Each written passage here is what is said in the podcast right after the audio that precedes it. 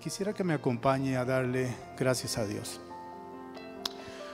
Padre bueno, tú eres grande, eres poderoso, eres Dios. Eres maravilloso, Señor, y has sido bueno con nosotros. Has tenido cuidado, no te has olvidado.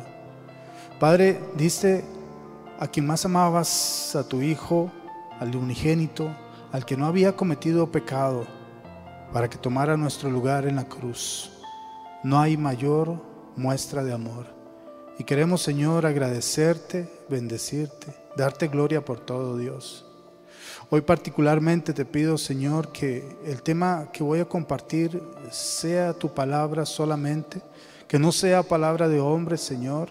Tú tienes el control de todo y sé, Dios, que harás tu voluntad en el corazón de cada uno de nosotros. Ayúdanos, ayúdame que te necesitamos. En el nombre de Jesús, amén. Muy bien, gloria a Dios. Quiero compartir una meditación a la que he titulado Cuando hayamos cruzado el mar. Un día de estos, camino a la feria, me encontré a un buen amigo mío, una persona a quien yo en realidad aprecio, aprecio muchísimo Íbamos los dos caminando, nos dimos cuenta de que íbamos en la misma dirección y, lo saludé y, me dice, hermano Janior, me dice, quiero aprovechar para hacerle una pregunta. Y la pregunta fue, ¿qué piensa usted de esta situación que estamos viviendo, de esto de la pandemia? ¿Qué piensa usted? ¿Lo habrá enviado Dios? Le soy sincero que sin titubear, sin duda en mi corazón, yo le contesté firmemente lo que creo. Hermano, no hay absolutamente nada que esté fuera del conocimiento de Dios. No hay nada que a Dios que esté fuera de su alcance. Y me gusta mucho una frase que le he escuchado al pastor Robert Echeverría. Él dice, no hay nada que a Dios lo tome por sorpresa. Y definitivamente así es. Dios en diferentes momentos de la historia ha enviado castigo a la tierra, ha castigado a la, humanidad. Lo vemos, por ejemplo, en Primera de Crónicas 21:15, cuando dice que Dios envió a su ángel a destruir la ciudad de Jerusalén. También la Biblia nos habla en el libro de Apocalipsis que habrá sellos, que habrá trompetas, que habrá copas de castigo sobre la humanidad y que Dios usará a sus ángeles para aplicar ese castigo. ¿Y todo esto por qué sucede? Sucede quizá pensaríamos porque Dios es malo y no, definitivamente no. Sucede esto porque a Dios se le agotó finalmente la paciencia y la respuesta también es no.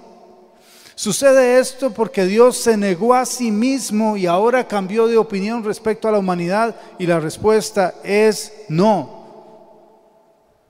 Ninguna de las anteriores.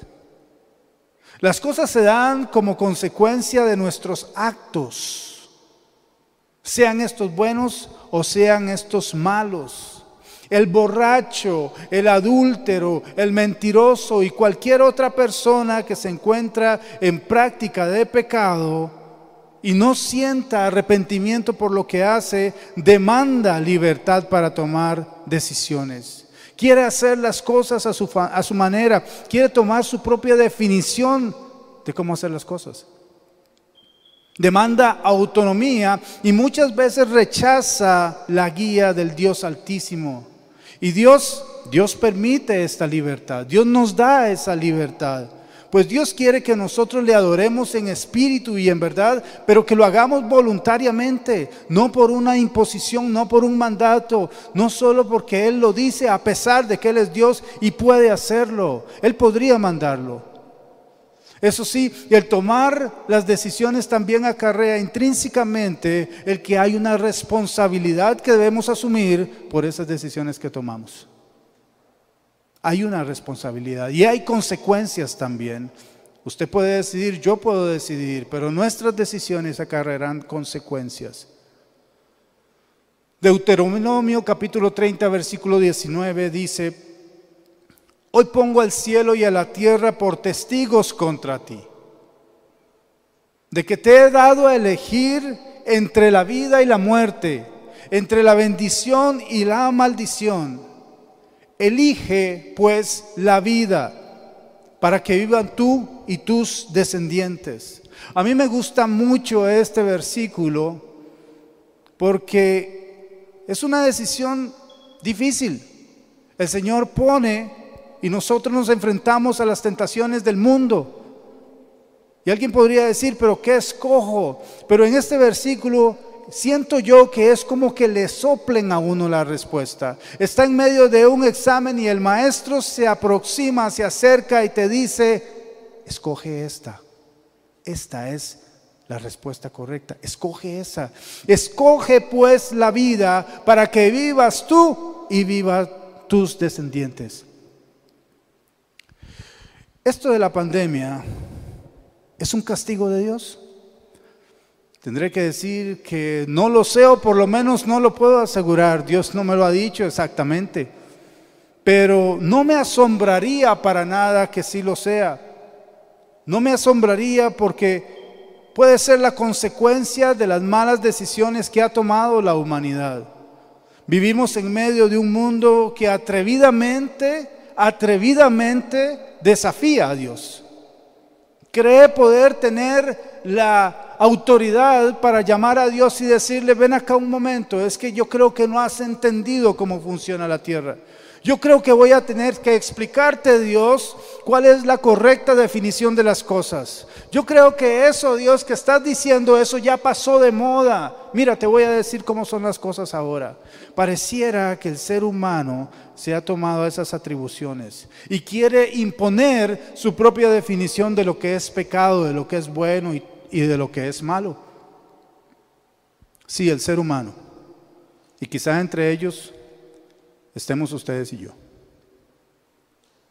Todo esto que sucede me lleva a una de las grandes historias bíblicas que se relata en el libro del Éxodo. El pueblo de Israel sufre como esclavo en Egipto. Sufre opresión, sufre persecución, sufre maltrato, es abusado y ha clamado a Dios, el pueblo ha clamado a Dios por ayuda y ¿saben qué? Dios le ha escuchado. Dios escucha nuestros ruegos, Dios escucha nuestras peticiones. Cuando usted y yo hablamos y le pedimos algo a Dios, Dios ha puesto su oído atento a escuchar. Entonces Dios, en un hecho milagroso y sorprendente, de en medio de una zarza, un arbusto, una zarza es un arbusto, que empieza a arder pero no se consume, llama a Moisés. Se presenta a Dios mismo y llama a Moisés para decirle que lo ha escogido para enviarlo delante de Faraón y para que saque a este pueblo que ha clamado, que se encuentra oprimido y en esclavitud de Egipto. Y le da indicación de que lo lleve a tres días de camino en el desierto para que allí este pueblo que Dios quiere rescatar, entonces cambie de actitud y le adore y le exalte. Que allí le rinda sacrificio. Sin embargo, hay algunos elementos interesantes que se dan antes de que Moisés y su hermano Aarón se presenten delante de Faraón. Y quisiera repasarlos con ustedes. El pueblo, como dijimos, se encuentra en esclavitud, se encuentra oprimido, le tratan con crueldad y ellos calaman a Dios. Eso lo vemos en Éxodo 23. Y dice que sus gritos desesperados, esta gente gritaba desesperadamente a Dios por ayuda, sácanos de aquí, líbranos de esto. Esos gritos llegaron a los oídos de Dios y Dios entonces se fijó en ellos y les tomó en cuenta. Esto me suena parecido al pueblo de nuestros tiempos, al pueblo que en defensa de su fe, hablo de usted y de mí, Hablo del pueblo que en defensa de su fe y de sus valores, que por cierto son los valores de Dios, nosotros buscamos la defensa de los valores de Dios e insiste en que las prácticas que Dios señala incorrectas sean reconocidas como incorrectas insiste en llamar al, arrepentimiento, insiste en pedir el perdón de Dios sobre la tierra, está siendo señalado y perseguido. Y hasta se le han puesto ciertos calificativos a este pueblo, a usted y a mí, por hacer las cosas como Dios quiere que se hagan. Y se nos señala y se nos, se nos obliga a ser bien vistos solo si aceptamos la, teoría del mundo, una teoría que está siendo impuesta incluso al pueblo cristiano. Pero hay más. Dios escucha los gritos del pueblo, les toma en cuenta, llama a Moisés de esta forma milagrosa, de en medio de la zarza. Se presenta a, Moisés y le dice que lo va a enviar. Éxodo 3:10 dice, le dice Dios a Moisés, le habla de esta forma, disponte, prepárate a partir. Voy a enviarte al faraón para que saques de Egipto a los israelitas que son mi pueblo. Dios ha planeado sacar al pueblo de la esclavitud, de la opresión, de la persecución, del maltrato. Ha planeado liberarlos. Pero me llama la atención cómo ciertas características en Moisés reflejan lo que era el pueblo de Israel. Y esto lo encuentro en las preguntas que le hace a Dios. En el capítulo 3 de Éxodo, versículo 11, Moisés le dice a Dios, ¿y quién soy yo para presentarme delante de Faraón y sacar a este pueblo de Egipto? Y creo, hermanos, que es una pregunta válida. ¿Qué, ¿Qué, ocurriría si Dios le escogiera a cualquiera de ustedes y le dice, yo te he escogido para que saques a mi pueblo de la opresión? Y uno pensaría, oh, pero, pero a mí, ¿en serio a mí? ¿Qué tendré yo? que Dios me haya escogido. ¿Qué tendré yo? ¿Cómo puedo ser yo? Pregunta Moisés. Y Dios le da una respuesta contundente, firme, y le dice, yo estaré contigo. No vas a ir solo. No te preocupes. Yo voy a estar contigo. Entonces Moisés le dice a Dios, pero supongamos, supongamos, así como que no está muy convencido todavía, supongamos de que me presento delante del pueblo y le digo que me enviaste y que hay un plan y que todo esto y que hago si me preguntan y quién te envió, cómo se llama. Dios se toma todo el tiempo para darle una explicación a Moisés. Yo soy el Dios del cielo, yo soy el gran yo soy le muestra su divinidad para que él se convenza. Moisés vuelve a preguntar, ¿y qué hago si no me creen? ¿Qué hago si no me creen? El Señor le dice, ok, vas a hacer prodigios, yo te voy a permitir, yo el Dios del cielo te voy a permitir hacer prodigios. Mira, toma tu vara, lánzala al suelo y cuando Moisés hace esto, la vara se convierte en una serpiente, en una culebra.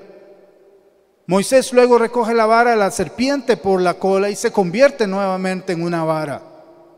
¿Ok? ¿Lo viste? ¿Te diste cuenta con quién estás hablando? Pero espérate, una cosa más. Toma tu mano, métela en tu pecho, le dice Dios a Moisés. Ahora sácala. Y cuando sale, dice la Biblia que sale blanca como la nieve, llena de lepra. Es una mano enferma. Ahora Dios le dice, vuélvela a meter en tu pecho y vuélvala a sacar. Y cuando Él la saca, su mano, dice la Biblia, que está completamente sana, al igual que el resto de su cuerpo. ¿Ya sabes con quién estás hablando? Ya ahora ves lo que te digo que puedo hacer, pero espera un momento.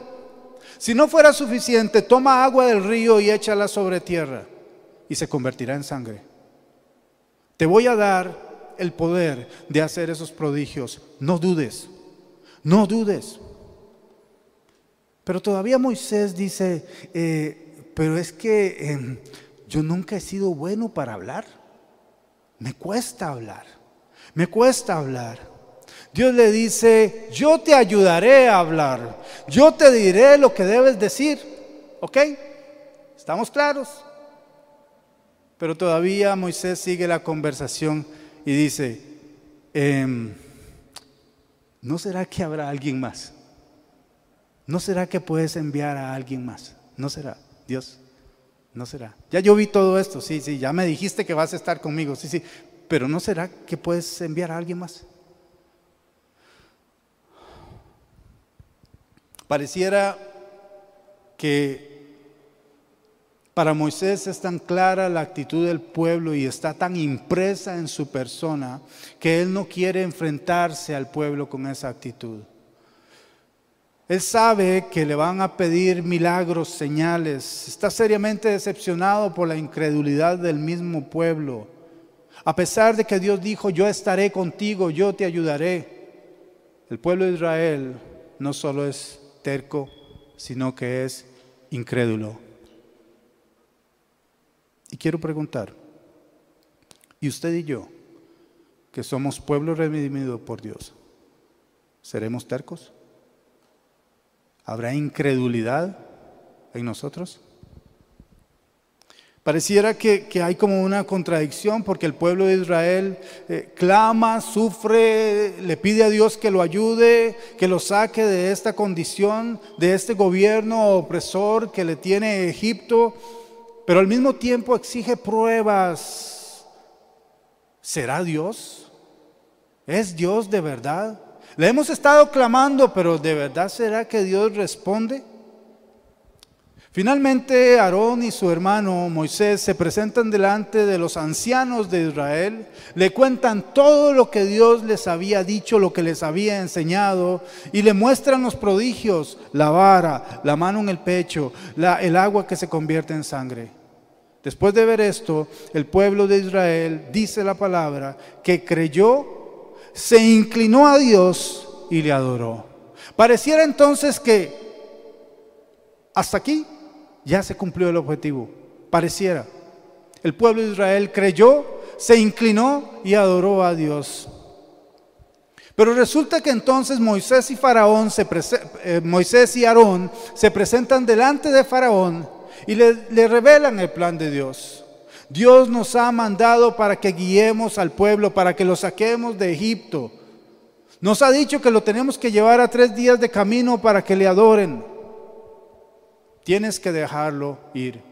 ¿Cómo responde Faraón a esto? Faraón responde haciendo más dura la carga del pueblo. Dice, este son un montón de vagos, de holgazanes, de perezosos. Tienen tiempo para estar pensando en ir a adorar a su Dios al desierto. Quítenle las pajas, porque los, los israelitas hacían ladrillos. Y Faraón dice, quítenle la paja, que ahora ellos vayan a buscar la paja y no pueden producir menos ladrillos. Es decir, puso la carga de, de trabajo aún más pesada sobre ellos. ¿Y qué sucedió? El pueblo que acababa de creer en Dios, el pueblo que se había inclinado, al pueblo que le había adorado, ahora después de este hecho, están murmurando otra vez contra Dios y contra Moisés, señalándoles como los culpables de su nueva calamidad. Y pregunto, ¿esto que sucedió, esta reacción de Faraón, sorprendió a Dios? ¿Fue algo que Dios no se esperaba? Dios tal vez dijo, hoy me salió mal el plan. No, para nada. Éxodo 3:19. Dios le había dicho, Dios le dice, yo sé bien que el rey de Egipto no va a dejarlos ir, a no ser por la fuerza.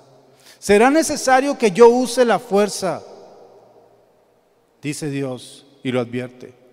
Y en Éxodo 4:21 el Señor le había advertido ya a Moisés, cuando vuelvas a Egipto, no dejes de hacer ante Faraón todos los prodigios que te he dado el poder de realizar.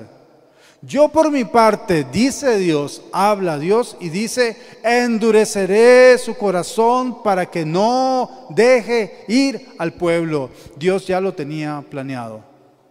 Hermanos, todo lo que sucede, absolutamente todo, lo que usted entiende y lo que no entiende, responde a un plan de Dios. Dios todo lo tiene bajo control y no se trata solamente de decir cuando algo pasa, ay hermanito, Dios tiene todo bajo control, tranquilo. No se trata solo de decir esas palabras. Se trata de creerlo desde adentro y de manifestarlo afuera. Dios tiene todo bajo control. Quizá usted y yo no entendamos muchas cosas, pero la pregunta es, ¿y por qué deberíamos entenderlas? ¿Por qué? ¿Por qué deberíamos entender completamente el plan de Dios? Isaías 55:8 dice el Señor, porque mis pensamientos no son los de ustedes, ustedes y yo no pensamos igual. Dios dice, mis planes, mis caminos son muy diferentes a los de ustedes. No traten de entenderlos, no traten de cuestionarlos. Dios busca fe y obediencia. Dios no busca comprensión. Fe y obediencia, no comprensión. Dios orquesta grandes planes para hacer grandes cosas y Él no requiere de nuestro permiso, no requiere de nuestra aprobación, no requiere que entendamos. Sin embargo, sus planes siempre, sus planes siempre son buenos y siempre irán a favor suyo y mío, aunque no lo entendamos. Dios conoce el inicio de las cosas, Dios conoce el proceso de las cosas, Dios conoce el final de las cosas. Él solo pide, créanme y obedézcanme. Solo créanme y obedézcanme. En el capítulo 7 del libro de Éxodo, Dios pone en marcha su plan. Dios dice, aquí comenzamos a sacar al pueblo de Israel de Egipto. Y lo hará a la fuerza, como lo había dicho antes. No sin antes reiterar y recordarle a Moisés y a su hermano Aarón que Él está verdaderamente en control. Éxodo 7, del 1 al 5. El Señor le dice a Moisés, yo te pongo por Dios ante Faraón le está diciendo a Moisés, vas a ser mi, representante personal, vas a ser mi embajador delante de Faraón. Yo te pongo, dice el Señor. Tu obligación es decir todo lo que yo te ordene. Está llamando por obediencia. Yo te pongo, sé obediente.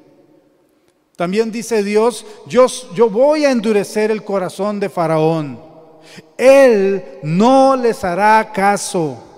Y cuando yo despliegue mi poder contra Egipto y saque a los israelitas, sabrán los egipcios que yo soy Dios.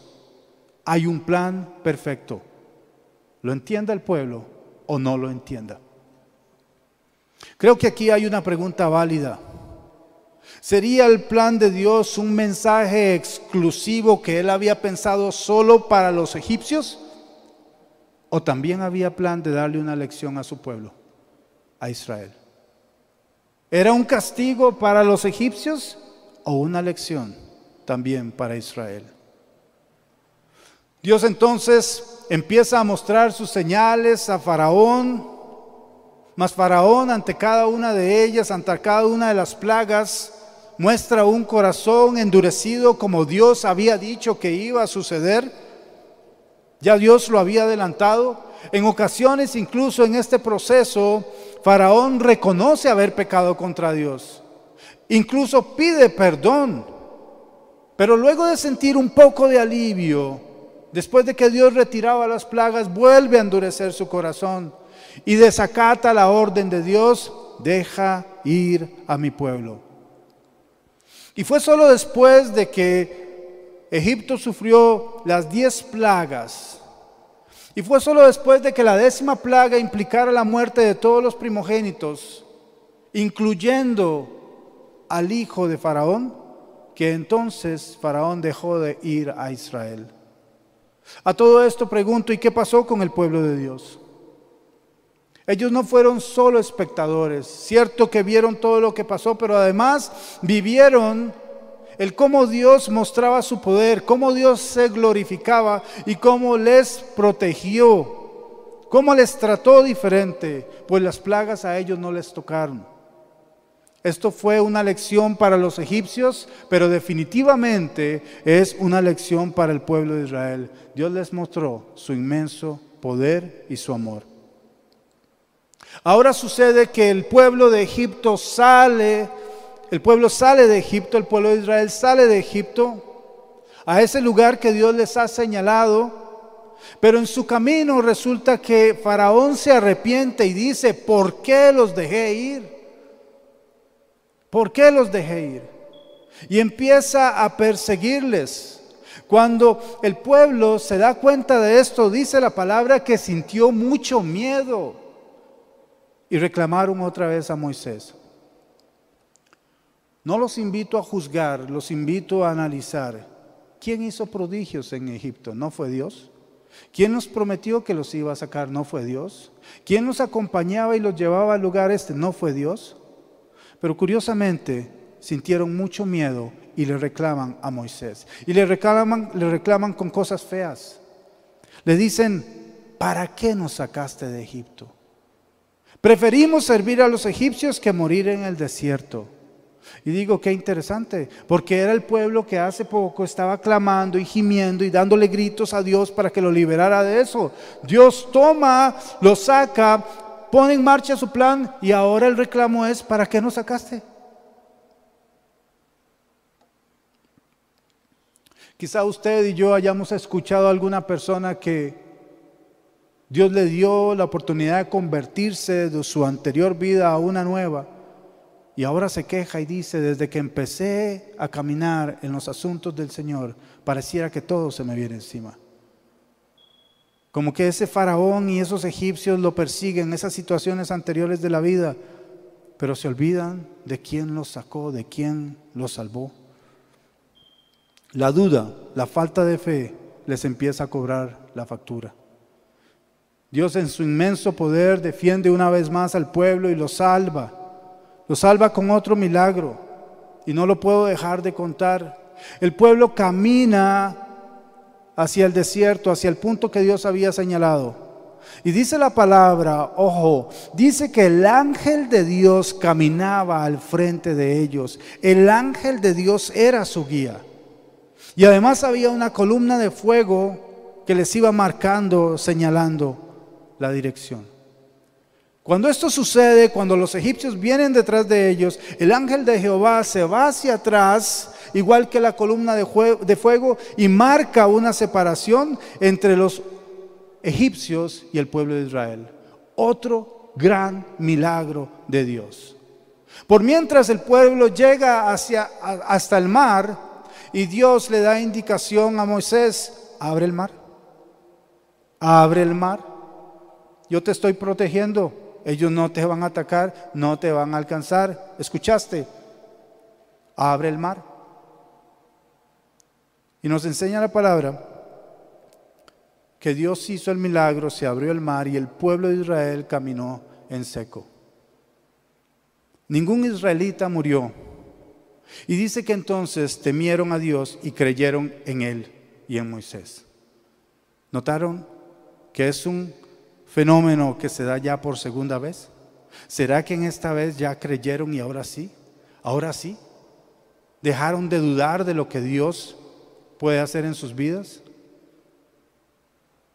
Recién cruzan el Mar Rojo, entonces ellos se disponen a, a celebrar, se regocijan, cantan, alaban a Dios. Sin embargo, después de tres días de camino, ahora sienten sed y no tienen agua. Y ahora lo que sucede es que vuelven a murmurar y a quejarse contra Moisés. Dios les vuelve a dar agua. Dios los lleva a un lugar donde hay 12 manantiales y dice que había 70 palmeras y los deja acampar allí. Otro milagro de Dios. Cuando partieron de allí, dice la palabra, que poco después el pueblo siente hambre. Y dice otra vez, Éxodo 16, 2 y 3, que toda la comunidad volvió a murmurar contra Moisés y Aarón. Y siguió diciendo cosas feas. ¿Cómo quisiéramos que el Señor nos hubiera quitado la vida en Egipto? Otra vez. Dios les da codornices, dice la palabra, carne por la tarde y les da maná del cielo por la mañana. Les indica en qué forma tienen que recogerlo y aún en esto el pueblo es desobediente. Aún en las pequeñas cosas el pueblo sigue siendo desobediente. Un poco más adelante los amalecitas lo atacan, Dios los defiende. Tres meses duraron en llegar hasta el, desierto de Sinaí. Y dice que está, al estar ahí, al pie del monte, Dios habla con ellos y les recuerda todo lo que les ha hecho para sacarlos de Egipto. Cómo Él hizo un plan, cómo los ha protegido, cómo los ha guardado, cómo los ha alimentado, cómo les ha dado agua.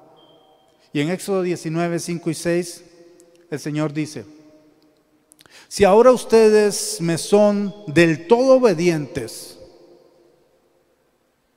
obedientes, y cumplen mi pacto, serán mi propiedad exclusiva entre todas las naciones. El Señor aclara, aunque toda la tierra me pertenece, ustedes serán para mí un reino de sacerdotes y una nación santa. Y vean lo que sucede, porque en el versículo 8 el pueblo responde a una voz, todos al mismo tiempo, cumpliremos todo lo que el Señor nos ha ordenado. Lo haremos. Entendimos que el Señor quiere que seamos obedientes. Del capítulo 20 al 31, el Señor le da indicaciones a Moisés, le da reglas y ahí están incluidos los mandamientos. Moisés permanece en la presencia de Dios por 40 días y por 40 noches. Y esto parece ser tiempo suficiente para que entonces los israelitas digan, le dijeron a Aarón, hermano de Moisés, yo creo que Moisés no va a regresar. Creemos que ya no viene. Dice la palabra que se despojaron de todo el oro que tenían y se lo dieron a Aarón. No vamos a juzgar a Aarón no lo vamos a juzgar. Pero Aarón, el hermano de Moisés, el que caminó con ellos, el que vio las plagas, el que guió al pueblo, el que estuvo frente al faraón, toma el oro. Y los israelitas piden algo, haznos dioses que caminen al frente de nosotros. Qué pronto se olvida lo que Dios hace por nosotros. Qué pronto se olvida lo que ha hecho por usted y por mí. Haznos dioses que caminen delante de nosotros. Y lo más extraño para mí es que Aarón funde el oro, hace un becerro y aquí dice, aquí tienen su Dios. Sorprendente. Una vez más, el pueblo de Israel cae en el desenfreno, cae en el pecado, en la oposición a Dios, una vez más. Hasta aquí la historia. Ahora vuelvo a la pregunta de mi amigo acerca de si creo que Dios mandó esta pandemia y debo decir, o más bien preguntar, ¿y quién más pudo haberlo hecho? Si solo Él tiene poder sobre todo el universo, ¿quién más? El enemigo, ah, Satanás, el diablo, no, ese, está vencido, ya, ese está, ese está listo. Él ya tiene castigo declarado, él puede actuar solo cuando Dios se lo permite. Solo cuando Dios le dice sí puede, solo, y si no, no puede. Él estaría encantado de que la gente esté pensando, uy, el diablo mandó esto. No, él no puede. A menos que Dios se lo autorice. La historia bíblica, hermanos, hermanas, no se escribió para ser olvidada. La historia que está en la Biblia se escribió para que fueran lecciones para nosotros, para que las usemos para nuestra vida.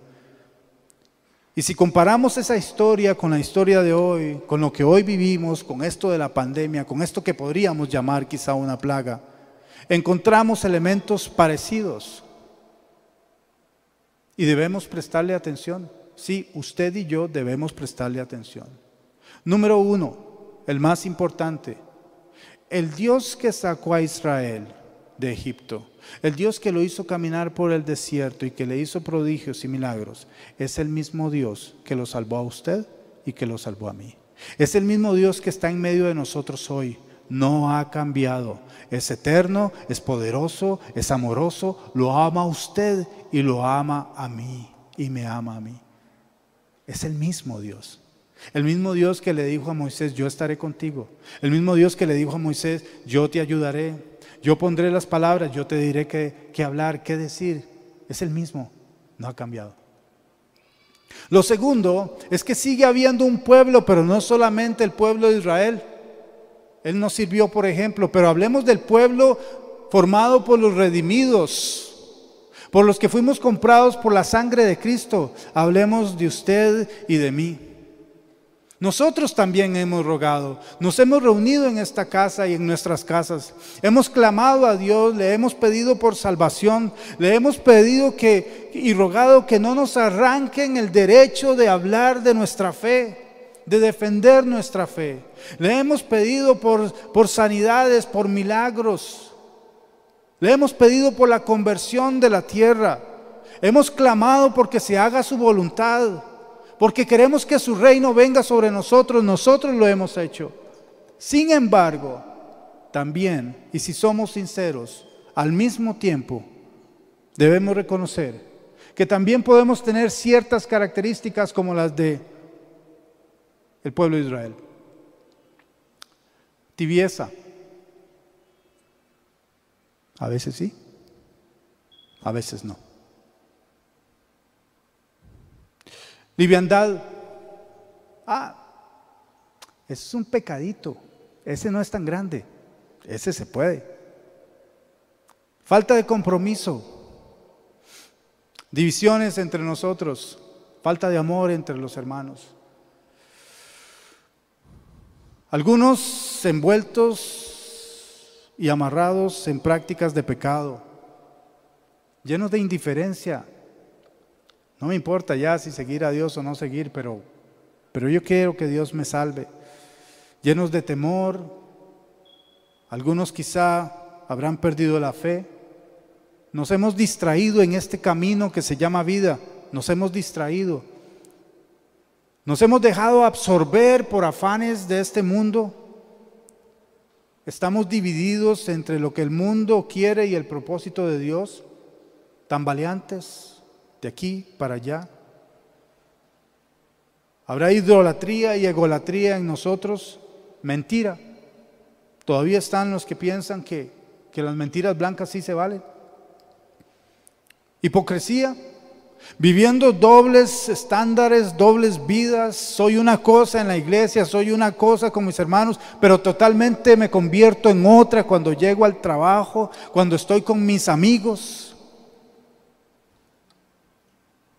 Bastante rebeldía. No quiero hacer. No, es como yo digo, es cuando yo quiero.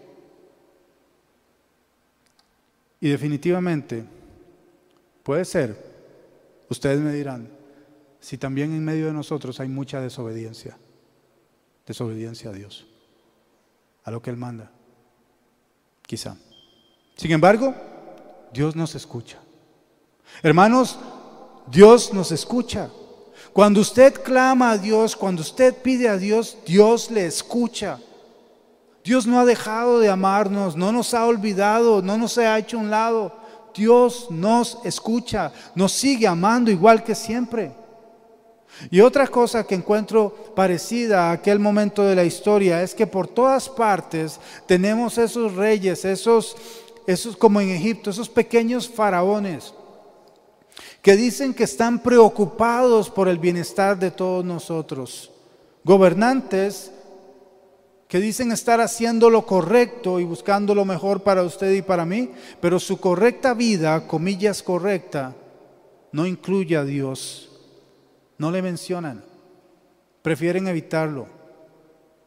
Al Dios que nos llama y nos dice, escoge pues la vida. Esos pequeños faraones se esfuerzan por sacar al Creador de la ecuación de vida suya y mía. En nuestros días, en medio de esta pandemia, en medio de lo que podríamos quizá llamar una plaga, ya se habla de una vacuna. El mundo se está esforzando por presentar una solución. El mundo Ha tenido esta situación a muchos encerrados en, sus casas y definitivamente ha destruido la economía de muchas personas, la economía de muchos países, la economía del mundo. El mundo se esmera por presentar un alivio, algo que devuelva la confianza, el mundo. Pero ¿y nosotros? ¿Habremos perdido la confianza y habremos dejado de orar porque Dios haga un milagro? O estaremos apuntados con la teoría de la vacuna, la vacuna o un milagro de Dios. La gente se dispone a celebrar pensando que esta es la respuesta. Ya está la vacuna, ya todo pasó, volvamos a lo mismo. Y el problema es ese, volvamos a lo mismo. Volvamos a lo mismo.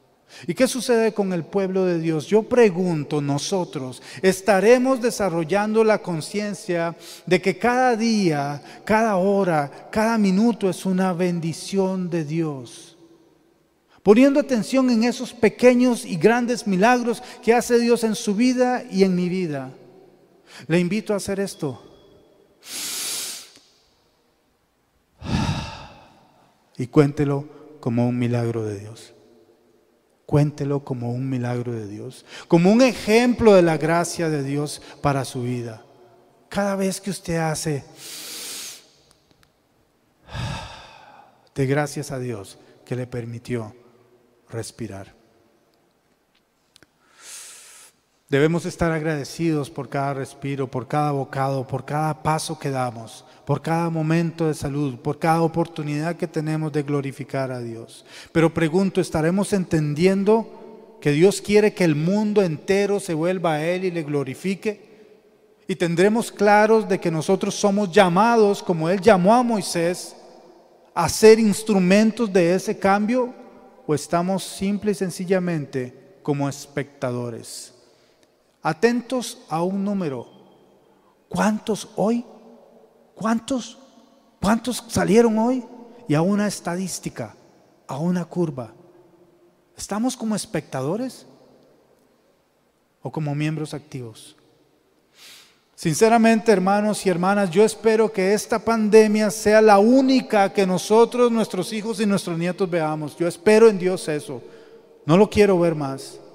Y estoy seguro de que Dios siempre hará lo que más nos conviene a cada uno de nosotros, aunque no lo entendamos. Dios nos hará cruzar el mar. Dios nos hará cruzar este mar. Yo estoy seguro. Sin embargo, una vez hayamos cruzado el mar, una vez lo hayamos pasado, seremos diferentes. Seremos diferentes. ¿Será entonces la obediencia nuestra regla de vida y ahora voy a decir, aprendí que tengo que ser obediente a Dios? ¿Me voy a inclinar y le voy a adorar y no voy a volver a murmurar? ¿O volveré a hacer lo mismo? Diremos a la tentación y al pecado, tanto al evidente como al que está por ahí escondido y pensamos que nadie ve. Le diremos no más porque esto molesta a Dios. Adoraremos con todo nuestro espíritu y en verdad a Dios porque Él es Dios, porque Él merece esa adoración, sin que en determinado momento ese pequeño aparatito que a veces anda en su bolso o en su bolsa donde esté, nos robe la atención, nos distraiga completamente. A veces, incluso aquí, en medio de un culto, nos damos cuenta cómo se ilumina una pantalla y se desvió toda la atención de la adoración, de la honra a Dios, porque se iluminó una pantalla. ¿Cambiará eso? Después de haber cruzado el mar en seco, Israel siguió siendo desobediente y no dejó de murmurar. ¿Cómo seremos nosotros? ¿Será entonces servirle y honrarle a Dios más importante que dedicar tiempo a la distracción y a la relajación? ¿Cómo seremos cuando esto pase? ¿Cómo seremos cuando hayamos cruzado el mar? ¿Seremos diferentes o nos volveremos a acomodar a lo que éramos antes? Una pregunta más. ¿Habrá crecido nuestra fe? ¿Se habrá fortalecido? De ver cómo Dios nos ayudó, cómo Dios nos guardó, de cómo Dios nos mantuvo, ¿se habrá fortalecido? ¿O seremos tibios? El Señor definitivamente nos ha preparado un mejor lugar, mucho mejor que este, no está en esta tierra y nos lleva a esa tierra prometida, prometida. Él nos quiere hacer cruzar el mar, pero para esto nos tiene que transformar, tenemos que cambiar, tenemos que salir de esa comodidad que el mundo nos ha dado y cumplir con su propósito. ¿Qué escoger? Escoger ser obediente. ¿Qué vamos a escoger cuando hayamos cruzado el mar? ¿Te llamarás cristiano porque te has disfrazado como uno? ¿O te llamarás cristiano porque aprendiste a creer y a obedecer a Dios? No se trata de un disfraz, no se trata de la apariencia externa. El cristiano es lo que es por lo que Cristo ha hecho en su interior. Quiero cerrar con un versículo. Lucas 18, 8. Tenemos la pregunta, ¿nos escuchará Dios? Y el Señor, y el Señor responde, les digo que sí, les hará justicia y sin demora. No obstante, cuando venga el Hijo del Hombre, ¿encontrará fe en la tierra? ¿Encontrará fe en usted?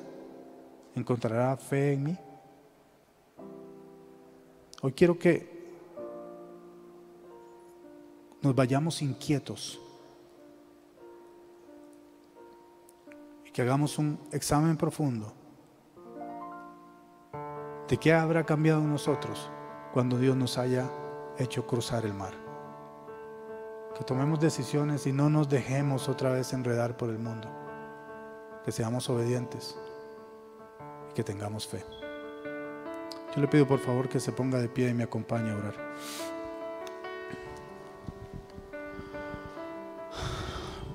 Padre, te damos gracias, Señor. Gracias, Señor, por cada milagro que haces en mi vida. Yo quiero, Señor, si he sido negligente, ser transformado definitivamente.